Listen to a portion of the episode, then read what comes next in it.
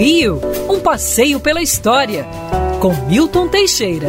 Amigo ouvinte, dia 17 de novembro de 1895 é fundado oficialmente o Clube de Regatas do Flamengo. É interessante essa data porque o clube foi fundado dia 15 de novembro, mas os sócios decidiram mudar a data de fundação para tirar de cima da festa da proclamação da República.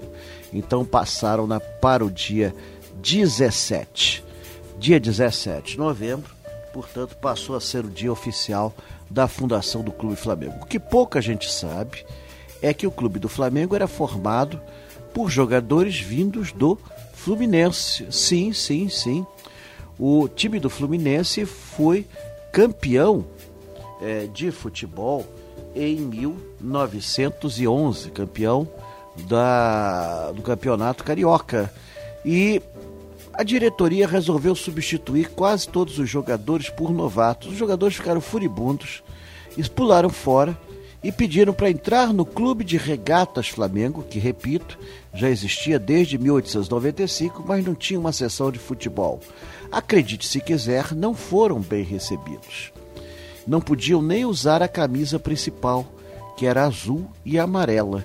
Tiveram que usar a camisa preta, branca e vermelha.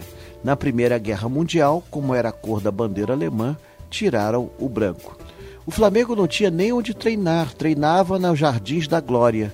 Isso fez com que a população toda assistisse aos treinos. Nos outros clubes, você tinha que ser sócio do clube para assistir o treino. Resultado, a verdade é que isso tornou o Flamengo extremamente popular. O primeiro Fla-Flu ocorre em 1913 com vitória do Fluminense. Mas o Flamengo hoje se gaba de ser um dos times com maior número de títulos do Brasil e com a maior torcida. A nação rubro-negra, um verdadeiro país existente dentro do Brasil. E tudo começa por causa de uma dissensão entre a diretoria e o time de jogadores. Paciência.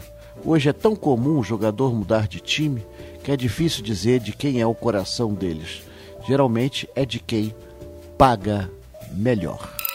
Quer ouvir essa coluna novamente? É só procurar nas plataformas de streaming de áudio. Conheça mais dos podcasts da Band News FM Rio.